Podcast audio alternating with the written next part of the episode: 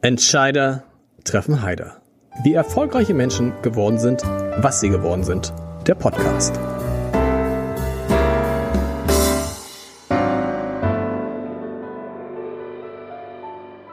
Herzlich willkommen. Mein Name ist Lars Heider und ich habe heute eine Frau zu Gast, die früher für das Hamburger Abendblatt gearbeitet hat und von der ich immer gedacht habe, jetzt kann ich es ja mal sagen, dass sie eines Tages Chefredakteurin dieser schönen Zeitung werden würde. Doch dann hat sie sich doch tatsächlich für eine völlig andere Richtung, was heißt völlig anders, für eine andere Richtung entschieden. Sie hat den Journalismus verlassen und wir müssen heute mal klären, warum eigentlich, was das Abendblatt damals falsch gemacht hat und ist in das Geschäft mit Tees eingestiegen. Welche Rolle dabei, Achtung, Wortspiel, eine Tea Party im Hotel Atlantik gespielt hat. Warum die Firmenzentrale nicht in der Hafen City, sondern in Billstedt ist. Und wie sie und warum eigentlich per SMS auch noch Vizepräsidentin des FC St. Paulis wurde. Darüber spreche ich jetzt mit jemandem, über den ich mich sehr, sehr freue, nämlich über, ich muss aufpassen, dass ich nicht sage Esin Onur, weil so habe ich sie kennengelernt. Ich spreche mit Esin Rager, der Gründerin von Samova. Esin, gleich die erste Frage. Warum hast du damals das Hamburger Abendblatt verlassen? Etwas, was sich kaum einer traut. Und die meisten, die es getan haben, kommen dann irgendwann reumütig zurück. Du nicht. Was war da los? Ja, die Liebe war im Spiel, mein lieber Lars. Ähm, die wichtigste Instanz im Leben. Ähm, äh, und ein bisschen auch eine neue Herausforderung, äh, die mir ein weiterer Hamburger Verlag äh, präsentiert hatte, nämlich eine Jugendmarke für die Bravo-Gruppe zu entwickeln von Amsterdam aus. Und äh, da ich ja von Natur aus ein ähm, Mensch bin, der neue Dinge liebt und ähm, ja auch so ein bisschen ungeduldig ist, irgendwie noch was zu erleben. Man muss dazu wissen, ich war damals äh, 29, als ich das Hamburger Abendblatt verlassen habe als Ressortleiterin. Ich hatte wirklich die große Ehre, mit 26 Jahren dort Ressortleiterin für Hamburg Live werden zu dürfen. Und ich habe meinen Kolleginnen und Kollegen dort super viel zu verdanken. Ich bin auch immer noch sehr gut befreundet mit allen Kollegen dort, aber ich bin ja so ein Kind der großen, weiten Welt und ähm, nachdem wir das vierte Mal über das Alstervergnügen ähm, berichtet hatten auf der Titelseite, was ich richtig toll fand, aber was auch so einen gewissen Wiederholungswert hatte, ähm, habe ich dann ein Angeno Angebot angenommen, was ich nicht ausschlagen konnte. Du sagst es, du bist ein Kind der großen weiten Welt. Dein Vater war Diplomat. Ich kriege das immer gar nicht zusammen. Du bist in, bist geboren in Russland, aufgewachsen in den USA. Vielleicht kannst du es selber besser erklären, bevor ich es ganz falsch mache. Ja, umgekehrt. Ich bin in Washington geboren okay. worden Genau, ähm, mein Vater. Das heißt, du bist Amerikanerin auch. Du hast eine amerikanische Staatsangehörigkeit. Ähm, ich könnte Amerikanerin werden, wenn ich das wollte. Ich hm. habe den Pass ähm, bisher nicht gewollt, weil ich ihn nicht gebraucht habe. Ich hatte meinen türkischen und einen deutschen Pass und andere Leute sammeln Briefmarken, vielleicht auch Pässe, aber mir reichte das quasi ähm, mit meiner türkischen und mit meiner deutschen Identität. Ich habe natürlich sicherlich irgendwas ähm, auch von amerikanischer Luft in mir ähm, und ähm, bin da auch ansonsten gar nicht äh, abgeneigt. Ähm, aber ich habe es nie gebraucht und ich sehe mich eh als Erdbürgerin. Für mich gibt es keine Grenzen, insofern sind mir Pässe auch nicht so wichtig. Washington geboren, Russland aufgewachsen. Das heißt, dein Vater war dann auch eine Zeit lang in Russland im diplomatischen Dienst. Genau, ich bin äh, nach Washington ähm, mit meinen Eltern nach Deutschland, tatsächlich nach Hamburg gegangen. Das war mhm. meine erste Station in Hamburg. Da war ich noch ganz klein ähm, und dann sind wir weiter nach Ankara gezogen. Ähm, mein Vater ist ja Diplomat für die Türkei gewesen als äh, türkischer Staatsbürger und die Diplomaten, die im Ausland sind, die müssen immer ab und zu mal wieder zurück ins Heimatland und dann werden sie wieder neu versetzt. Also waren wir Washington, Hamburg, Ankara. Aus Ankara ging es dann nach Moskau und äh, dort war ich ähm, zweieinhalb Jahre und bin dort eingeschult worden, allerdings in die deutsche Botschaftsschule, ähm, nicht in die russische Schule, aber ich habe dort Russisch in der Schule gelernt und konnte tatsächlich früher auch fließend Russisch äh, sprechen und schreiben. Das habe ich leider nicht geübt äh, dann in den folgenden Jahren. Ähm, ich kann jetzt nur noch wenige Brocken, aber wenn ich mal Zeit habe, dann hole ich das, glaube ich, mal wieder nach. Das heißt, du warst als Kind extrem viel unterwegs. In Deutschland ist es, glaube ich, so, alle drei Jahre muss man dann wieder ins Ausland und kommt wieder zurück. Das klingt, klingt so ähnlich. Hat das damit zu tun, dass du heute, ich habe es irgendwo gelesen, ich konnte es gar nicht glauben, dass du seit 20 Jahren kein Flugzeug bestiegen hast? Dass du eigentlich, du machst es offensichtlich ja, um, darauf kommen wir nachher noch zu, weil du besonders nachhaltig leben möchtest. Aber andererseits hast du ja auch schon alles gesehen von dieser Welt als Kind. Und ich kann mir vorstellen, als Diplomatenkind hat man irgendwann vielleicht auch die Schnauze voll vom Verreisen. Tatsächlich triffst du da ähm, einen richtigen Punkt. Also wenn man so viel gereist ist in seinem Leben, dann ist das quasi nichts mehr, ähm, wo, wonach man sich sehnt. Man sehnt sich eher, äh, beziehungsweise ich sehne mich eher oder habe mich eher danach gesehnt, einmal irgendwo äh, auch zu bleiben und dort zur Ruhe zu kommen. Und tatsächlich ähm, hat das ganze Thema dann auch damit zu tun, dass ich ähm, ja geheiratet habe, meinen lieben Mann Stefan, der Musiker ist, auch in Hamburg lebt. Wir zwei Von den Söhne. Jeremy Days, nicht irgendein Musiker, ne? Schlagzeuger bei den Jeremy Days, richtig? Ja, genau, ja. richtig. Und ähm, ja, ich habe irgendwann, ich bin natürlich sehr viel geflogen in meinem Leben, auch in meinem Berufsleben und irgendwann ähm, hatte ich ein, ein Erlebnis im Flugzeug auf dem Flug von ähm, ich glaube, das war von Paris nach Hamburg, auf jeden Fall war es die Air France, äh, wo dann äh, mitgeteilt wurde, dass es einen Maschinenschaden gibt und so weiter. Wir sind dann in Frankfurt notgelandet. Ähm, ich bin danach wieder weitergeflogen, direkt von Frankfurt nach Hamburg, aber das war schon ein Erlebnis, ähm, wo ich mir überlegt habe, okay, äh, was ist das eigentlich, dieses Fliegen? Ähm, wer hat das eigentlich erfunden und wie hat sich das entwickelt? Und ähm, ich bin ja schon recht früh auf Nachhaltigkeitspfaden äh, unterwegs ähm, gewesen und bis heute. Und ähm, mir kam schon sehr, sehr früh ähm, in den Sinn, dass ich eigentlich nur fliegen möchte, wenn ich es wirklich muss. Also mhm. wenn es wirklich nicht anders geht. Und ähm, es gibt sehr viele schöne Bücher auch über die Langsamkeit im Leben. Ich bin ja jemand, der immer auf Speed ist sozusagen. Ich wollte sagen, Bücher, die nicht, die zu dir nun gar nicht passen. Ja. Genau, und deswegen äh, versuche ich mir so mit, mit zunehmendem Alter Dinge anzugewöhnen und Freundschaften zu schließen, zum Beispiel mit Schnecken und Schildkröten, also mit Lebewesen, die total für uns gesehen langsam durchs Leben gehen ähm, und auch Dinge zu genießen, das im Jetztsein zu genießen. Und dazu gehört es für mich auf jeden Fall, ähm, so wenig zu fliegen wie möglich. Und es ist tatsächlich so, dass ich äh, ja, rund in den letzten 20 Jahren, also in den letzten 19 Jahren, musste ich nicht fliegen. Ich bin, Krass. ich habe mir Zeit genommen zu reisen und auch wenn man weit reist, ist es wunderschön, sich viel Zeit zu nehmen und den Weg dorthin auch schon als Reise zu genießen. Und ähm, auch wenn man, wenn man sehr lange Strecken reist, also mein Traum ist es immer noch mal wirklich die Strecke meiner Teezutaten mitzureisen, mhm. ähm, auch mit dem Schiff, mit der Bahn, äh, wirklich sehr lange Strecken auch zurückzulegen. Ähm, das ist ein Genuss. Also ähm, ich bin niemand, der das Fliegen total verteufelt. Äh, unter Umweltaspekten sollte wirklich nur jeder fliegen, der es wirklich muss. Und dann hätten wir sehr viel weniger Probleme und alle Menschen hätten tatsächlich sehr viel mehr Spaß und würden auch noch was für ihre Gesundheit tun. Aber das ist interessant, weil du, äh, du sprichst gerade deine, die Zutaten deiner Tees an, denn die werden natürlich nicht in Deutschland hergestellt, sondern die kommen aus anderen Ländern. Das heißt, da warst du gar nicht auf Teeplantagen, von denen ihr eure Zutaten bekommt in den vergangenen 19 Jahren. Ähm, ich war nicht auf allen Plantagen, das ist auch gar nicht möglich. Ich persönlich, wir haben so viele Zutaten, dass ich die gar nicht selber abreisen kann. Mitarbeiter von mir ähm, waren vor allen Dingen auf den Grün- und Schwarzteeplantagen. Äh, wir sind ja vor allen Dingen auch auf Kräutertee spezialisiert. Mhm. Also wir haben sehr viele Kräutertee-Mischungen.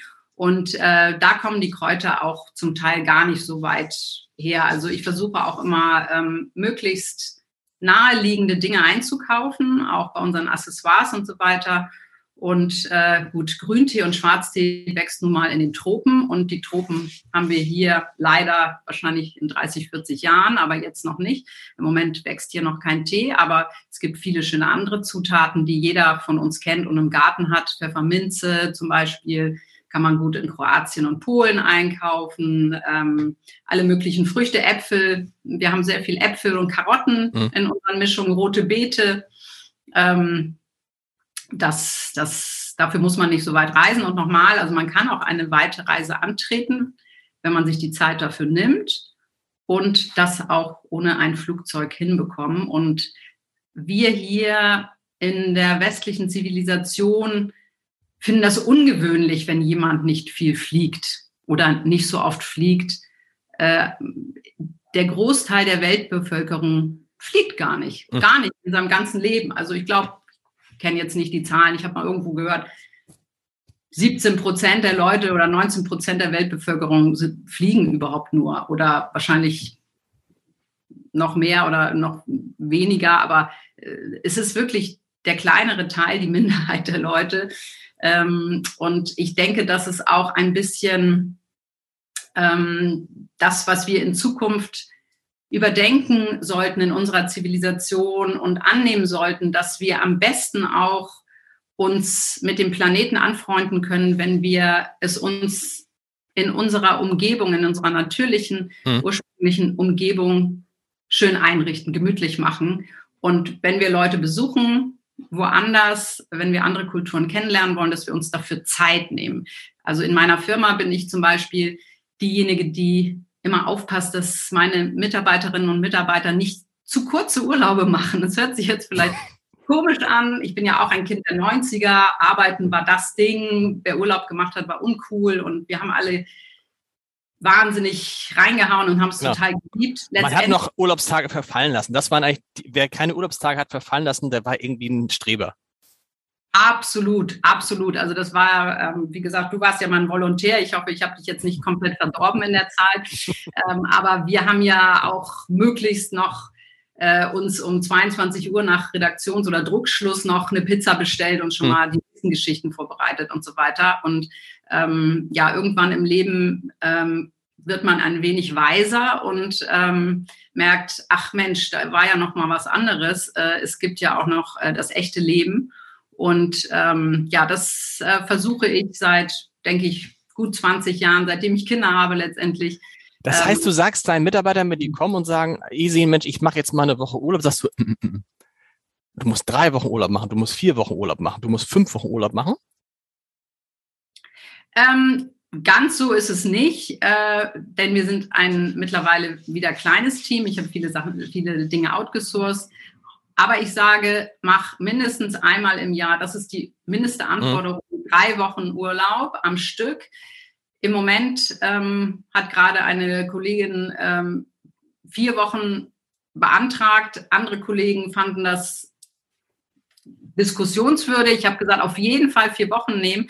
Und ähm, ich finde es auch toll, wenn meine Mitarbeiter sagen, ich brauche mal zwei Monate und fahre nach Sri Lanka, gucke mir mhm. dann die Teeplantage an. Also man kann sich das bei uns auch so vorstellen, beziehungsweise bei Samovar ist es so, dass wir mittlerweile alle auch schon ein, zwei Jahre vor Corona komplett mobil arbeiten und von der ganzen Welt aus arbeiten können. Wir sind komplett ähm, internetbasiert. Wir haben alle Schritte, die ähm, Präsenz erfordern, ähm, haben wir outgesourced an tolle Partner im Raum Hamburg. Während der Corona-Phase oder schon vorher? Vorher, vorher, okay. schon einige mhm. Jahre vorher. Und ähm, ja, wir haben nur noch ein ganz kleines Headquarter. Das sind zwei Räume über dem Restaurant Palastküche. Wir sind Untermieter bei der Stiftung Kulturpalast in Bildstedt. Mhm. Vorher saß ich ja in der Hafen City, hatte 1500 Quadratmeter. In der Saison 80 Angestellte. Wir haben alles selber gemacht, selber gelagert, selber gelabelt, abgefüllt und so weiter. Und ähm, irgendwann musste ich mich entscheiden, gehen wir jetzt weiter den Weg, äh, another Tea Producing Company in Hamburg zu werden mit großen Hallen und aller Infrastruktur?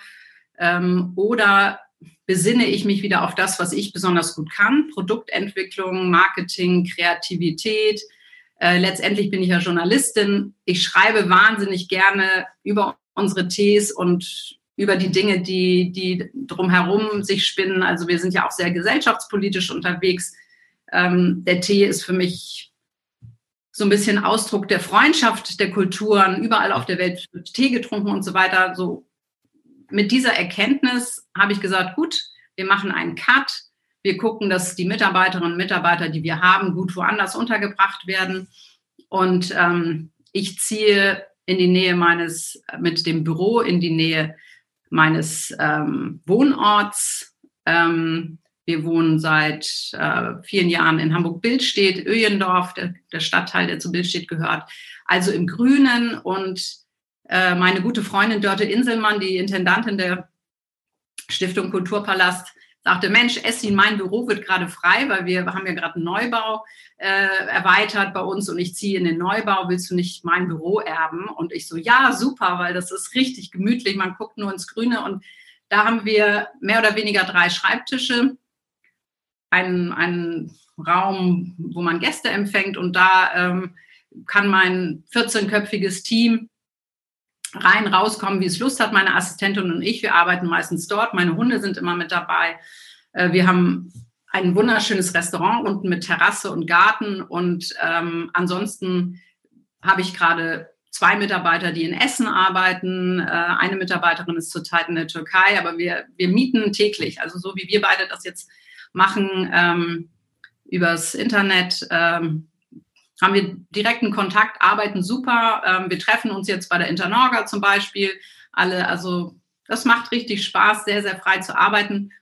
Und zurück zum Urlaub. In dieser, in, bei dieser Arbeitsweise ist man sowieso ganz anders unterwegs mit der Abgrenzung zwischen Arbeit und Privatleben oder Arbeit und wo bin ich gerade. Also ähm, wenn unsere Kollegin Özlem sich dazu schaltet, die, wie gesagt, gerade in der Türkei verschiedene äh, Punkte bereist. Ähm, die sitzt einfach da im Tanktop und die Sonne scheint. Ähm, ähm, alle Leute freuen sich, äh, dass sie ein bisschen was von den Vibes rüberschickt. Ähm, das ist einfach super und es erweitert den Horizont meiner Mitarbeiter und den, den Horizont unserer Marke und und es macht ja auch Spaß. Ich hatte gestern eine Konferenz, da war eine Kollegin saß irgendwo an der Alster, eine saß in einem Auto und die dritte hatte ein Fahrradhelm und so eine riesige Sonnenbrille auf. Das heißt, die war eben gerade auf einer Fahrradtour. Und das gibt dem ganzen Jahr irgendwie einen ganz neuen, irgendwie, es macht neue Lust aufs Arbeiten. Aber viele sagen auch, gerade in so tradierten Unternehmen, naja, das am Ende das Team leidet darunter und die Kreativität leidet. Nun lebst du ja vor allen Dingen von deiner Kreativität und von der Kreativität deines Teams. Das ist jetzt der Moment zu sagen, Leute, ist es großer Quatsch. Man muss sich, um kreativ zu sein, nicht in einen Raum mit weißen Wänden setzen. Ja, das Gegenteil ist ja der Fall. Also äh, man kann nur kreativ sein, wenn man viele Eindrücke sammeln kann, Inspirationen hat. Die hat man in einem Raum mit weißen Wänden relativ selten, es sei denn, man ist Farbentwickler für weiße Farbe ähm, oder ähnliches. ähm, das, was wir machen, hat viel mit Natur zu tun, hat viel mit ähm, Kulturen zu tun, mit neuen Eindrücken. Wo sollen wir denn die neuen Zutaten, die neuen Gerüche, Geschmack, Geschmäcker, wo sollen wir die denn antreffen? Also ähm, das ist doch total spannend, äh, durch die Welt zu reisen oder auch wirklich im kleinen Umfeld. Also ich bin eine Person, die sehr gerne zu Fuß geht. Ich gehe jeden Tag fünf Stunden durch die Natur mit meinen Hunden und mache das zum fünf Beispiel. Stunden. Fünf Stunden, genau, verteilt über den Tag. Aber da Aber arbeitest du da auch in dieser Zeit? Teilweise ja, teilweise nein. Also ich telefoniere oder ich arbeite im Kopf, weil ich mir gerade was überlege. Ich, ich trenne, ich kann als Unternehmerin und kreative Person nicht Arbeitsstunden von anderen Stunden so gut abtrennen. Ich habe natürlich Momente, wo ich sage, so Handy aus, äh, ich gehe nicht an den Computer. Ähm, glücklicherweise habe ich nette Leute und einen super tollen Mann, äh, die mich dann auch wirklich daran erinnern oder ähm, andere Anrufe einfach beantworten und ich nicht rangehen muss. Aber ähm, es gibt Phasen, wo man absolut nichts hören und sehen möchte, außer irgendwie Freiheit im Flow sein. Hm.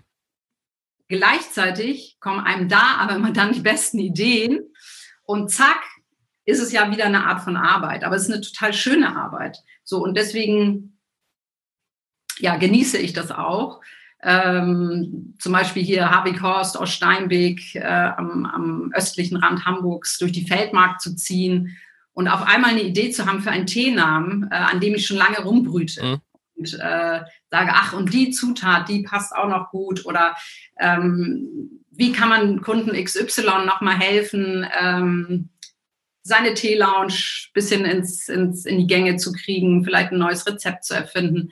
Also äh, das sind ja die Momente, wo einem die Ideen kommen. Die Ideen kommen nicht, wenn man sagt, so, ich setze mich jetzt um 11.30 Uhr vor einen äh, Rechner und ähm, dann muss mir alles einfallen, was ich bis ähm, 12.45 Uhr fertig haben wollte. Das, so ist kreatives Arbeiten nicht. Würdest du heute, würdest du heute eine Redaktion, wie du sie damals hattest beim Abendblatt, genauso organisieren? Genauso organisieren, wie ich jetzt arbeite, meinst genau. du? 100 Prozent. Ich würde mhm. kleine ähm, gläserne Container kaufen. Also quasi so Tiny Houses als Redaktionsbüros, die würde ich in ganz Hamburg verteilen und ähm, würde irgendwas in der Mitte haben, wo man sich schön treffen kann und äh, würde die Leute, die die Ressorts, äh, was weiß ich, das war ja vor allen Dingen Entertainment, also die, die, die Kinoleute würde ich hm. in einem Kino platzieren, die anderen würde ich im Hafen platzieren, wo auch immer. Und ich würde es auch so machen, dass andere Leute das auch sehen können. Ich finde das immer toll, wenn, wenn, wenn Menschen, ähm, die nicht bei uns arbeiten, ähm, wenn die auch mitkriegen, was machen die da eigentlich? Und boah, das sind ja echte Menschen, die da sitzen. Das, die, die, da, die haben ihre, ihre Klamotten an, ihre Sorgen und Nöte, da ist der Schreibtisch nicht aufgeräumt oder was auch immer. Und ähm, das fände ich toll. Medien müssten viel mehr unterwegs sein. Ich meine, sind sie ja heutzutage. Sind sie ich auch. Äh, die ganzen äh, Reporterinnen und Reporter, man sieht das ja sogar in der Tagesschau, die haben ihre Knöpfe im Ohr und gerade in den schwierigen Gebieten, die wir ja leider im Moment haben, ähm, sind es auch nicht die riesigen Kamerateams, die da mit dabei sind. Ähm, das ist toll. Das ist eine tolle Entwicklung für Medien und Medienhäuser sollten auch unbedingt so arbeiten. Ich sehe ja gerade, dass du auch nicht im Büro sitzt. Insofern machst du das ja auch richtig. richtig. Und wir haben den, wir haben äh, demnächst haben wir eine, wir haben eine Wohnung auf Sylt gemietet, damit auch äh, unsere Reporter dann auf Sylt leben und arbeiten können. Ich glaube, das ist auch der ein richtiger Schritt. Wir müssen über Tees natürlich viel mehr sprechen, weil diese Frage, die ich mir immer gestellt habe, ich kenne die Geschichte, aber ich kannte sie immer gar nicht glauben. Du bist dann irgendwann, als du das erste Kind bekommen hast, hast du dir überlegt, jetzt muss ich irgendwas machen, was ich auch irgendwie mehr selbstbestimmt machen kann, vielleicht auch mehr von zu Hause machen kann und hast dann, verbesserst mich, wenn ich irgendwelchen Quatsch erzähle, hast dann angefangen zu Hause mit Tees rum ex zu experimentieren, also Tees herzustellen und bist dann, stimmt das wirklich? Hast du diese Tees an Passanten ausprobiert?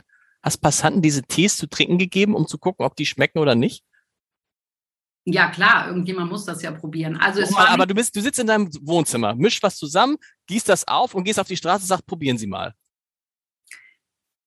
Ja, zum Beispiel, also zu der Zeit wohnte ich noch in Eppendorf in der schönen Erika-Straße und da waren die Türen immer offen. Unsere Nachbarn und die Kinder liefen rein und raus.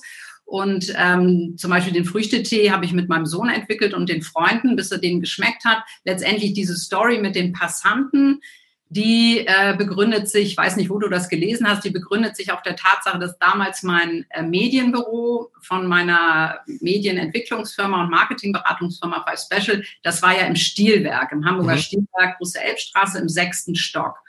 Und ähm, ist es auch nicht so, dass ich gesagt habe, ich will jetzt Tees machen und, und äh, ich mache jetzt eine Teefirma, sondern ich habe einfach während meiner Schwangerschaft mich mehr mit Kräutertee beschäftigt als vorher und als Unternehmerin habe ich ja nicht, bin ich ja nicht irgendwie in irgendwelche Mutterschutzgeschichten lange vorzeitig gegangen. Ich habe noch lange ähm, gearbeitet, auch als ich schwanger war und auch in meiner Firma natürlich Getränke präsentiert und ich selber habe ja immer Kräutertee getrunken.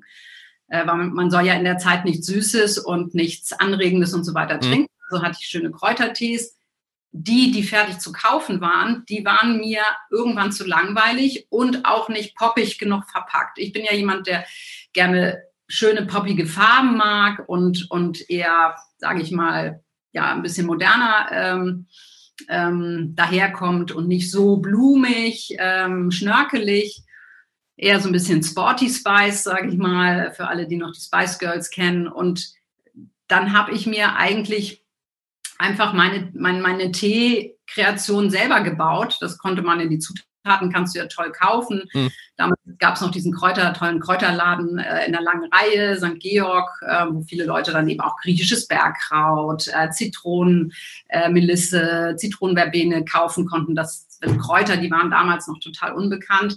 Aber bei den Ragas gab es die. Also mein Mann als Musiker hat auch aus aller Welt, äh, Brasilien, sonst wo Kräuter mitgebracht und Zutaten mitgebracht.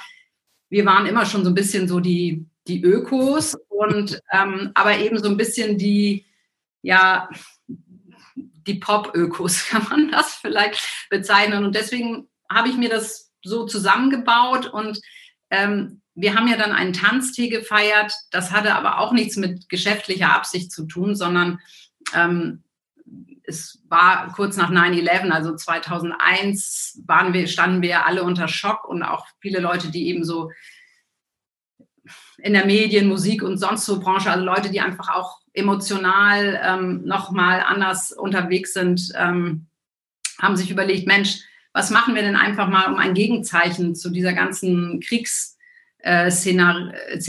äh, zu setzen. Es ist leider eine ähnliche Situation, wie wir heute wieder haben. Und damals haben wir halt gesagt, wir möchten eine Business-Veranstaltung machen, wo einfach das, das, der Frieden und die Freundschaft und auch das Unprätentiöse im Vordergrund stehen. Ich war ja junge Mutter. Ich habe gesagt, ich möchte zu einer Business-Veranstaltung auch mein Kind mitnehmen mhm. können. Mhm. Also kamen ganz viele Aspekte zusammen. Mein Mann hat gesagt, ich möchte auch mal wieder irgendwo mit echten Instrumenten live Musik machen können, weil diese ganzen Jazzclubs und so weiter, die wurden immer weniger in, in Hamburg und er ist ja nun auch kein Jazzmusiker. Also dann kamen noch zwei Designerfreunde dabei, die Inhaber von der äh, Designfirma Mutabor, heute auch sehr bekannt und mhm. riesengroß. Ähm, Heinrich und Johannes und die haben auch gesagt, boah, da machen wir mit, super. Und die haben dann das Design von den Tees mitgemacht und wir hatten dann die Idee, eben einen Tanztee zu machen ähm, am Sonntagnachmittag im Hotel Atlantik. Damals gab es dort einen tollen äh, Direktor, Sebastian Heinemann, den kennst du ja bestimmt auch noch. Absolut. Den kannte ich, weil ich fürs Abendblatt alle meine Interviews dort durchgeführt habe und man kannte sich halt. Und dann habe ich gesagt, Mensch, Sebastian, ähm, wir haben eine Idee für so eine Party, das soll irgendwie super feierlich sein. Das soll eigentlich auch wie ein Business Club sein. Also wie damals gab es doch diese Shark Club und äh, Havana Lounge, äh, diese Business Clubs, wo aber dann zwei junge Menschen, aber nur so Cognac-Glas schwenkend und Zigarre rauchend sich bewegten und wir wollten halt was anderes machen. Ich wollte halt was machen, wo auch die junge weibliche Mutterunternehmerin Spaß hat. Und dann haben wir halt diesen Tanztee gemacht. Da gab es noch gar keine Firma, da gab es auch keine Idee für eine Teefirma. Das war, habe ich nie gedacht, dass ich eine Teefirma mache. Und ähm, naja, und dann, dann haben wir 100 Leute eingeladen. Es kamen 500 und brachten 60 Kinder mit. Und Sebastian Heinemann musste sein gesamtes Erdgeschoss äh, öffnen für die verrückten Leute da. Ähm, und es hat so einen Spaß gemacht und es war so eine Riesensause, ähm, dass einfach hinterher mein Telefon nicht mehr stillstand in der Medienfirma und alle gesagt haben, Mensch, Essin, du musst den Tee weiter, den du da mitgebracht hast, den musst du weitermachen und äh, den wollen wir kaufen. Und dann rief Habitat an, Habitat Hamburg, die Filialen sagten, wir wollen den Tee verkaufen bei uns im Laden. So, und dann habe ich einem gesagt, so, ey, Moment mal, das ist gar kein Tee, den man kaufen kann und da gibt es auch keine Firma zu und so weiter. Und als dann der NDR anrief und sagte, ja, ein Redakteur von uns war auch auf dieser, ihrer Party und wir wollen jetzt den zweiten Tanz, die filmen. Ähm, wann ist denn der? Und ich so, äh, der ist aber gar nicht geplant. Und dann haben die gesagt, ja, dann machen Sie das doch mal, dann können wir den filmen, weil das haben wir jetzt eigentlich beschlossen. Wir finden die Idee so schön. So, und dann haben wir einen zweiten Tanztee gemacht, mehr oder weniger für die Kollegen vom NTR. Und dann waren wieder alle so begeistert und dann äh, habe ich. Und, und den Tee, den es da gab, den hattest du früher vorher zu Hause angemixt? Ja, mehr oder weniger. Den hatte okay. ich halt eingekauft und also es waren äh, zehn Dosen. Okay. Und ähm, mit ein bisschen Nachschub. Und auf der Party gab es eben auch nur Tee und Kuchen. Also mehr konnten wir uns auch nicht leisten im Atlantik. Netterweise haben die das auch wirklich gut unterstützt. Und ja, danach wollten ähm, ja alle Leute diesen Tee auch zu Hause haben. Das waren ja zum großen Teil auch Kräuter, die die Leute gar nicht mhm. kannten. Und äh, ja, dann habe ich angefangen, ähm, mir zu überlegen, okay, wie machen wir das denn jetzt? Ich bin studierte äh, Germanistin und Romanistin. Ich habe keine Ahnung vom BWL. Ähm, ich bin im Dienstleistungsgewerbe, da schreibt man eine Rechnung, nachdem man irgendwas gemacht hat. Dann hatte sich die Sache, ich habe noch nie Ware eingekauft, verkauft, Lagerhaltung, dies, das. So, und dann haben wir ähm, eine kleine mit den Designern zusammen, eine kleine äh, GmbH und KKG gegründet parallel zum Medienbusiness, parallel zum Designbusiness war nur quasi, um uns haftungstechnisch mhm. abzusichern, mhm. weil wir eben den Auftrag von Habitat auch bedienen wollten, die in ihren Läden diesen Tee verkaufen wollten. Und ich habe gedacht, oh Gott, wenn ich jetzt Tee verkaufe in einem Laden an fremde Leute, die ich nicht kenne, muss ich irgendwie aufpassen, äh, dass das auch rechtlich abgesichert Deutsches ist. Deutsches Lebensmittelrecht wahrscheinlich irgendwie, du kennst dich jetzt damit gut aus, wahrscheinlich eines der strengsten Rechte, die es so gibt zum Thema Lebensmittel auf der Welt? Ja, das ist ein weites Feld. Darüber könnten wir eine neue äh, Sendung füllen. Ähm, in vielen Punkten sehr streng, in anderen Punkten auch so auslegbar, dass leider nicht alle Firmen gezwungen sind, immer nur das Beste zu produzieren für die Gesundheit aller Menschen. Aber genau, und, und eine brutale Branche, oder? Also, die, also brutal ist jetzt vielleicht das falsche Ausdruck angesichts eines Krieges, aber eine Branche, ähm, die eben wahrscheinlich, du kannst es besser beurteilen als ich, aber eben eine ziemlich harte Branche, eine Branche, in der es gar nicht so einfach ist, zum Beispiel nachhaltig zu sein.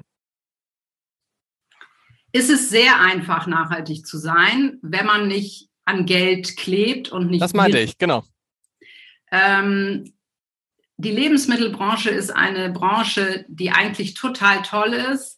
Es gibt wahnsinnig viele richtig tolle Menschen, die da arbeiten. Das sind vor allem die kleinen Firmen.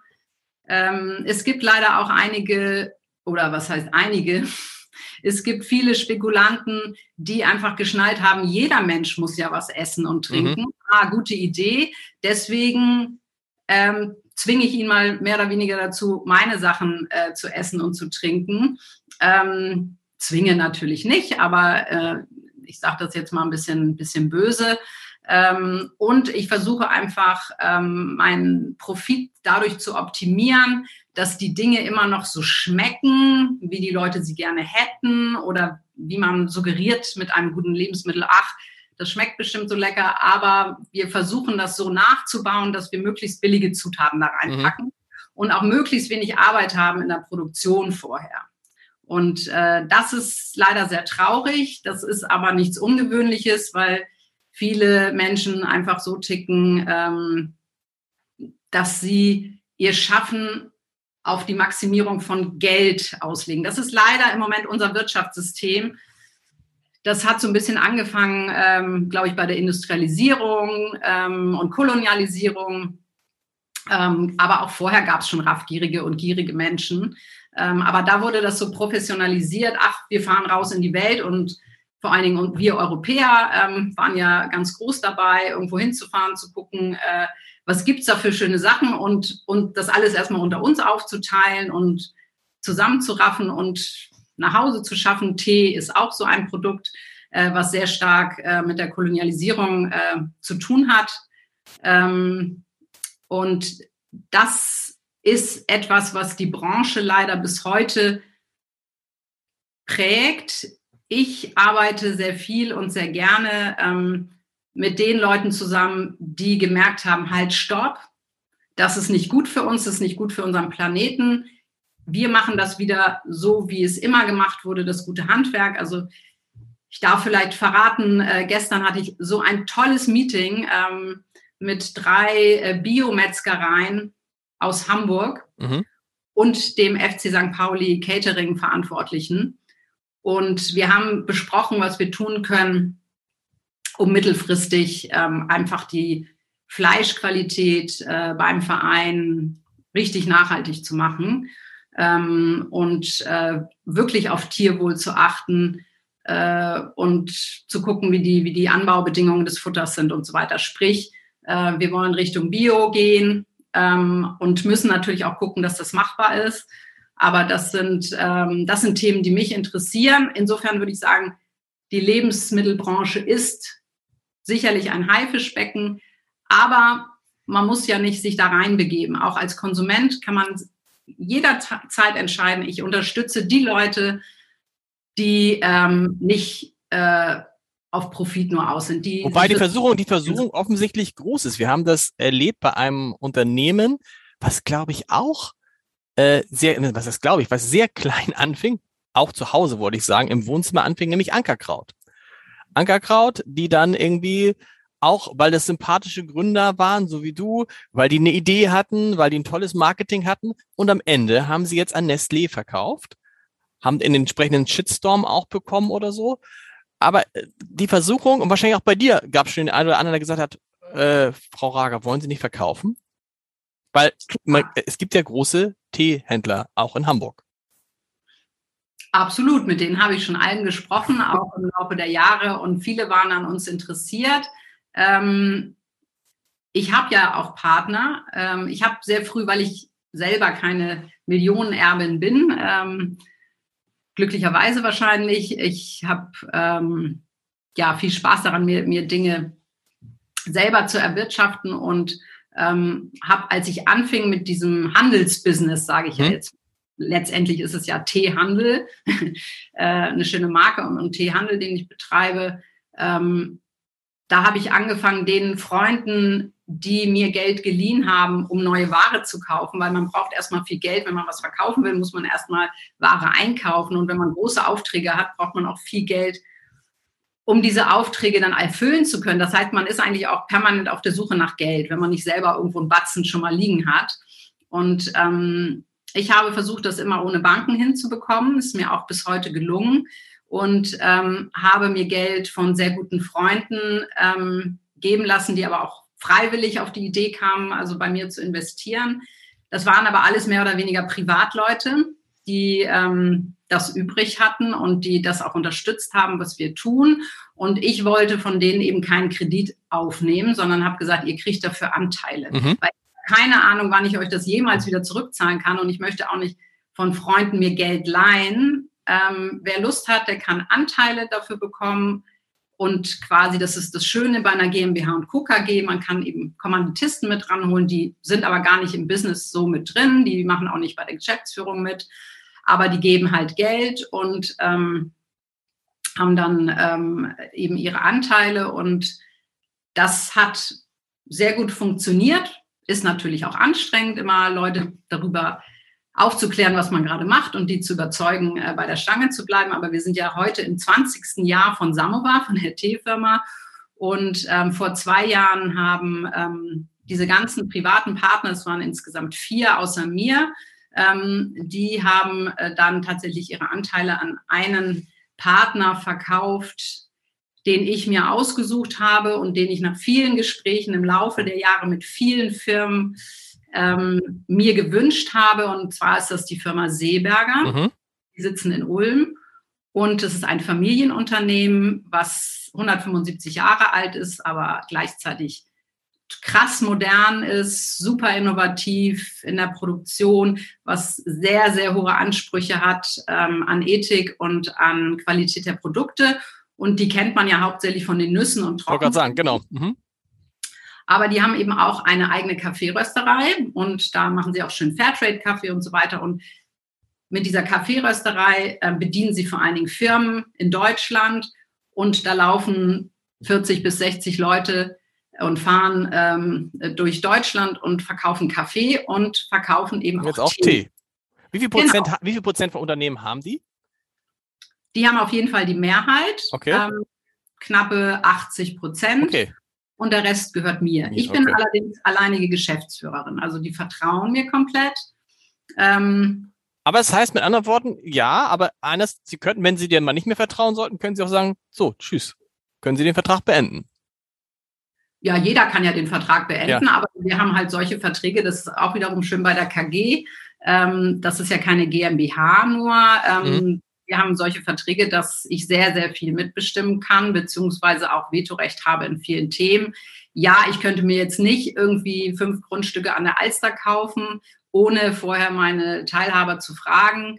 Ähm, alles, was die Marke, das Produkt äh, und so weiter angeht, entscheide ich komplett alleine. Da spricht mir niemand rein. Fünf, fünf Grundstücke an der Alster ist übrigens ein gutes Stichwort. Du hast gesagt, früher Hafen City, äh, du hast in Eppendorf gelebt und lebst jetzt in Öjendorf. Und da würden natürlich, ich kenne das ja auch als jemand, der mehr so in den Randbezirken unterwegs ist, da viele Hamburgerinnen und Hamburger sagen, äh, gerade Unternehmer sagen, ah, wie konnte das denn passieren? Warum wohnen Sie denn in Öjendorf? Wieso denn nicht also in Harvestehude, in Blankenese, in Nienstädten? Warum Öjendorf? Also sowohl als privater Sitz als auch als Firmensitz. Genau, ein ganz einfacher Grund ursprünglich ist, wir wollten raus ins Grüne, als unser zweiter Sohn geboren wurde. Und meine Eltern haben ein Haus in Hamburg-Öhlendorf und leben dort in Grünen, direkt am Öhlendorfer Park.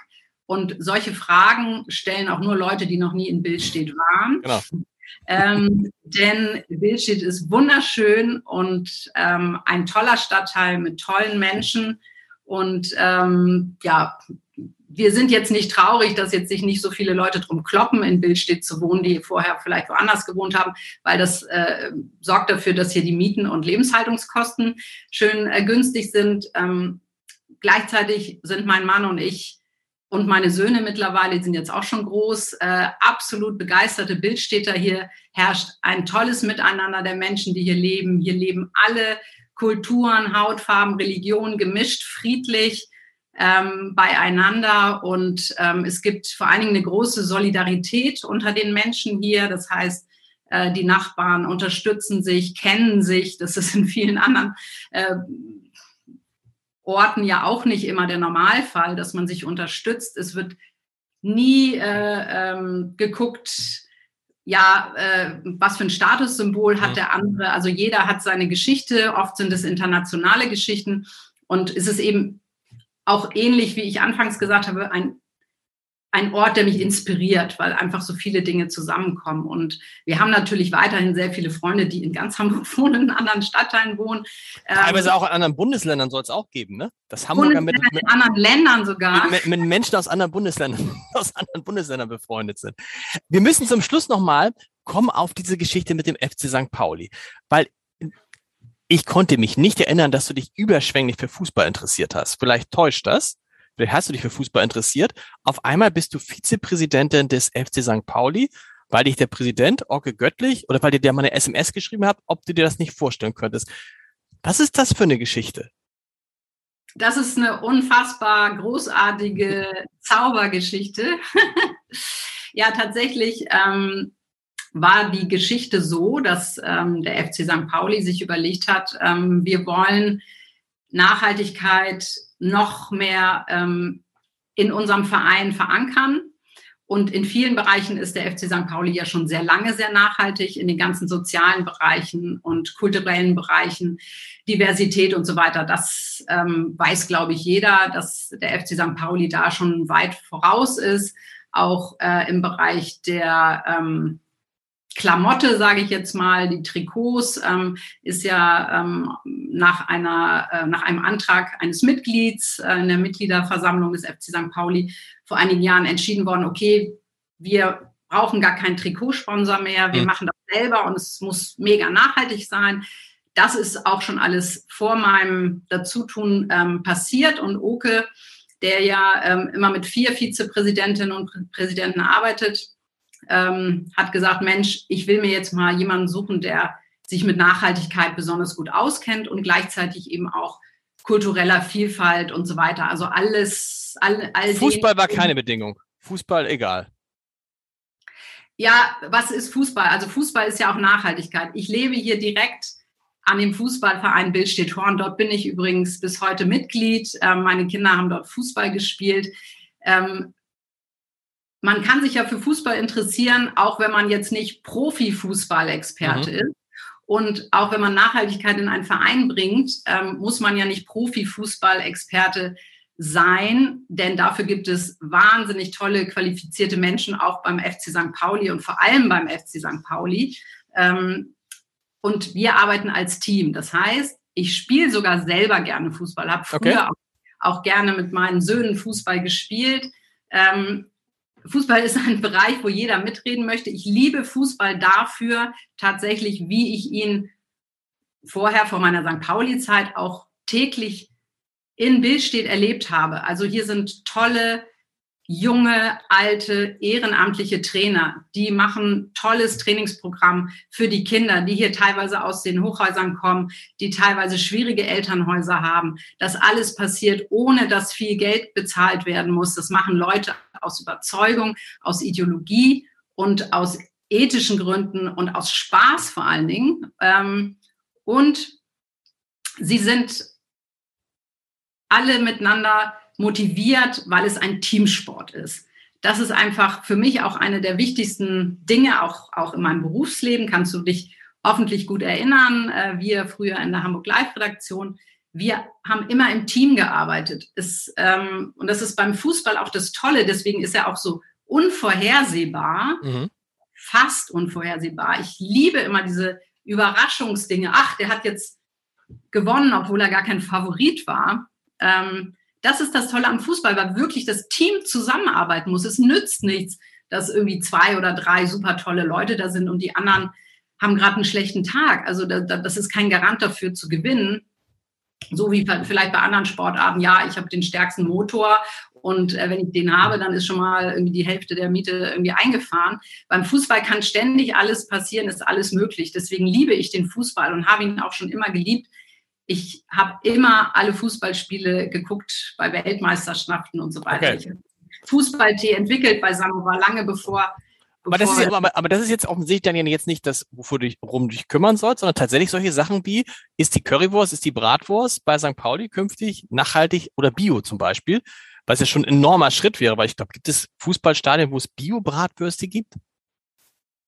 Es gibt auf jeden Fall schon Stadien, wo es Bio-Bratwürste zur Auswahl gibt. Ich stehe ja auch ähm, in regelmäßigem Austausch. Wir haben ja bei der DFL auch eine Nachhaltigkeitsgruppe. Ähm, es wird jetzt ja auch demnächst, ich glaube im Mai oder Juni ähm, werden die verabschiedet. Gibt es von der DFL Nachhaltigkeitskriterien, die jeder Fußballverein okay. erfüllen muss und dafür dann auch Punkte bekommt. Und diese Punkte werden wiederum in für die Lizenzierung berücksichtigt. Ah, okay.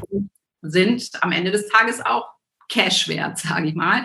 Das heißt, diese Bewegung, die ja in allen Wirtschaftsbereichen gerade auch ansteht, die wird jetzt äh, in der DFL auch verankert und da sind wir auch treibend mit dabei, das mitzugestalten, gemeinsam mit anderen ähm, Vereinen. Und da sind wir tatsächlich alle auf einem guten Weg. Und ich finde das großartig und das ist auch das, warum ich diesen Anruf dann von Oke ähm, mir angehört habe und mir, mir seine Argumente angehört habe, als er sagte, Essin, ich will dich als Vizepräsidentin bei mhm. uns. Ehrlich gesagt, daran habe ich selber noch nie gedacht, dass ich irgendwann mal Vizepräsidentin vom FC St. Pauli äh, sein würde. Ich würde es auch für keinen anderen Fußballverein machen. Der FC St. Pauli ist der einzige, für den, mhm. den, den ich das jemals machen würde und jetzt ja auch mache. Ähm, gleichzeitig ist es eben toll, wenn man in diesem Bereich nachhaltige Projekte anstößt, kriegen das viel mehr Leute mit. Man hat einfach einen viel größeren ähm, Kreis von Menschen, von engagierten Menschen, die man erreichen kann mit seinen Argumenten. Und ich bin ja immer jemand, der versucht, auch den Spaßeffekt bei der Nachhaltigkeit herauszuarbeiten. Es macht ja Spaß, wenn man Dinge nachhaltiger macht, wenn man äh, Tiere respektiert und und Pflanzen nicht mit, mit Chemie bearbeitet. Das sind ja Absolut. tolle Sachen. Und ähm, kann man sich denn, kann man sich denn vor, kann man sich denn vorstellen, Stichwort Nachhaltigkeit, dass man mal eine Saison macht oder mal wegen mal einen Spieltag, wo es gar kein Fleisch gibt am Millantor, wo es nur vegetarische Sachen gibt, weil das wäre der krasseste Schritt. Und das wäre ein ganz anderes Signal, wenn der FC St. Pauli zumindest zum Teil oder vielleicht auch mal für den ganzen Spieltag oder für die Hinrunde oder was weiß ich, umstellen würde auf vegetarisches Catering. Das ist ein anderes Signal, als wenn die Grünen sagen, wir brauchen Veggie Day. Wäre sicher ein anderes Signal. Ich, ich gehöre nicht zu den Leuten, die Fleisch komplett verbieten möchte. Also ähm, ich finde, wenn man Fleisch isst, dann sollte es die beste Art sein, wie das Fleisch produziert wurde. Und Fleisch ist ein Belohnungsessen. Das war früher auch immer. Wir müssen nicht die ganze Zeit nur Fleisch essen. Das heißt, Wobei im Fußballstadion, ehrlich gesagt, also als Vegetarier, als 30, 30 Jahren Vegetarier, stelle ich im Fußballstadion fest, die Auswahl ist, um es mal ganz vorsichtig zu sagen, für Vegetarier begrenzt. Also man kann nämlich meistens das Brot essen, was zur Wurst gereicht wird. Das stimmt. Ähm, Das ist noch der Fall und es ist auch absolut wichtig, dass wir ein super tolles vegetarisches Angebot haben. Mhm. Gibt es beim FC St. Pauli übrigens in einigen Bereichen schon vegane Sachen und so weiter. Äh, da arbeiten wir auch daran, dass es in allen Bereichen Auswahl gibt. Stimme ich dir vollkommen zu. Ich wäre jetzt nicht die, die Person, die sagt, wir machen jetzt einen kompletten Veggie Day. Ähm, ich arbeite lieber daran, dass alles, was wir anbieten, bio wird, nachhaltig wird und ähm, ja, unserem Planeten, die Tiere und anderen Bewohner nicht wobei, fehlt. Genau, wobei das eine interessante Frage ist. Man hat das gesehen, der war auch mal in diesem Podcast an Matthias Gefrörer, der, das ist der, der Chef der Gutsküche in Tank steht. Das ist ein guter der, Freund von mir, den kenne ich gut. Den kennst du gut, ne? Und dann kennst du auch die Geschichte, kennst du auch die Geschichte, dass er einfach ja nach der Corona-Pandemie umgestellt hat und zwar er bietet nur noch vegetarische Sachen an, also im Haupt, Hauptbereich vegetarische und Fleisch und Fisch nur eine kleine Karte. Und war ganz erstaunt, dass er in dem Moment, wo er das Angebot geändert hat, hat sich auch die Nachfrage verändert. 80 Prozent der Leute, die jetzt bei ihm essen, die früher Fleisch gegessen haben, essen jetzt vegetarisch. Weil das ist ja so die, die Grundsatzfrage, die man sich bei dem Wandel, in dem wir sind, stellen muss. Muss man einfach den Leuten was anderes anbieten und dann kommt die Reaktion, die vernünftig wäre von selber ohne dass man ihnen das aufzwingt. Man kann ja, also auch in der Gutsküche kann man nach wie vor Fleisch essen, aber es ist eben, macht eben eine ganz winzige kleine Karte. Und teuer ist es auch noch. Absolut, da stehe ich 100% dahinter. Wenn du tolle Sachen anbietest, ich habe es beim Tee probiert, modernen Tee anzubieten, dass auch Leute Tee trinken, die sonst gar nicht an Tee gedacht haben. Ist genauso dasselbe. sieht man ja jetzt auch. Jetzt, wo das Angebot ist, vor allen Dingen von veganen Lebensmitteln, mhm. ähm, so weiter bearbeitet wird, ähm, auch von den großen Firmen teilweise mit ihrer ganzen Marketingmacht und so weiter, fangen auf einmal viel mehr Menschen an, auch vegane Produkte mal auszuprobieren und sagen, boah, das ist ja auch voll lecker und da kann man ja, das schmeckt ja auch toll und ähm, ja, der, wir haben vorhin über die Lebensmittelbranche erzählt. Ich denke, die Esskultur hat viel mit deinem Elternhaus zu tun, wie du aufgelebt, äh, aufgewachsen bist und so weiter. Ähm, und ist es immer wichtig, das in diesem Kontext zu sehen. Wenn du Dinge nicht gewohnt bist, sind sie dir erstmal suspekt. So, so ist, ist der Mensch irgendwie eingerichtet. Wenn du Dinge kennenlernst, zum Beispiel wenn du in Bildstedt lebst, ähm, lernst du automatisch als Kind aus deinem Umfeld, sozialen Umfeld, ich würde mal sagen, mindestens sechs Kulturen, sechs total unterschiedliche Kulturen kennen von der afrikanischen, vietnamesischen, russischen, polnischen, türkischen, kroatischen, albanischen, also mir fallen schon viel mehr ein als, äh, als sechs. Das ist für dich total normal, weil du bist bei deinen Freunden, bei deinen albanischen Freunden unterwegs, da gibt's dies, bei den Türken gibt's das. Ähm, die nächsten, zum Beispiel die vietnamesischen Freunde von uns, haben un unserem jüngsten Sohn einfach das Fischessen nahegebracht und, und vegetarische Sommerrollen. Und die sind einfach so toll und so lecker. Da wird gar nicht drüber gesprochen, ist da jetzt Fleisch drin oder dies oder das. Also das ist so ein bisschen, ähm, ja, nicht bisschen, das ist einfach eine kulturelle Frage. Ähm, und äh, je größer man den, den Rahmen macht, den die Menschen kennenlernen können, desto mehr haben sie auch die Möglichkeit, einfach mal eine Vielfalt äh, auch zu lieben. Weil wenn sie sie nicht kennen, dann können sie sie auch nicht lieben. Und ähm, ja, das kommt das ist, das absolut bei uns beim FC St. Pauli und äh, ähm, gib uns Impulse, was du dort gerne essen würdest. Und wir sind ein Verein, der sehr äh, partizipativ unterwegs ist, wo jeder mitsprechen kann. Ähm, insofern es ist wahrscheinlich, wahrscheinlich wird es auch noch so kommen, dass ich irgendwie auch noch auf meine alten Tage St. Pauli-Fan. Bisher habe ich mich dagegen gewehrt, aber man stellt halt fest, es ist ein toller Verein ähm, und er ist ja auch wirtschaftlich sehr nachhaltig. Easy, wir müssen zum Ende kommen. Letzte Frage und mit der Bitte um kurze Antwort. Wo habe ich das zuletzt gehört? Mit der Bitte um kurze Antwort. Aber es ist auch einfach. Du hast viele coole Slogans, viele coole Namen geprägt. Was ist, was war das, was ist das Schönste gewesen? Welcher Name ist, wo du sagst, hey, das war richtig cool? Ich liebe ja sowas wie No Plastic Fantastic, aber das ist wahrscheinlich für dich äh, schon zu klein. Ja, das reimt sich, das ist relativ easy.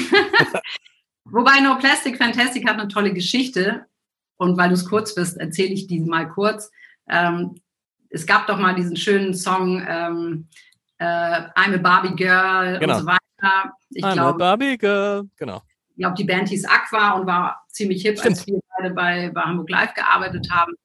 Und da singt die Barbie nämlich I'm so plastic, that's fantastic. Okay. Und daher hatte ich die Idee für No, no Plastic, plastic. Fantastic.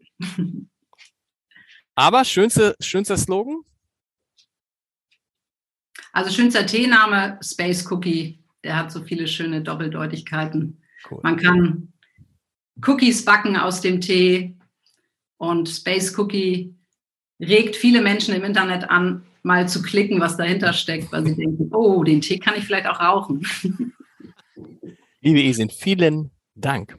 Bis zum nächsten Mal. Man, man kann, glaube ich, stundenlang mit dir reden. Wir, wir, wir, setzen das fort. Spätestens, wenn der FC St. Pauli vegan ist, dann äh, machen wir nochmal eine Sonderfolge mit Ocke Göttlich dann. Ist der Fleisch ja? Oke ist äh, fast nie Fleisch tatsächlich. Mhm. Ja. ja. ja, cool. Sehr cool. Vielen, vielen Dank. Ab und zu mal Fleisch ist, das kann ich jetzt nicht hundertprozentig ja. ausschließen. Aber wenn ich dabei bin, ist der eigentlich immer vegetarisch. Der Verein wird mir immer sympathischer. Es tut mir leid für den HSV. Vielen Dank und Entscheider treffen, Entscheider treffen Heider nächste Woche wieder an dieser Stelle. Tschüss. Tschüss.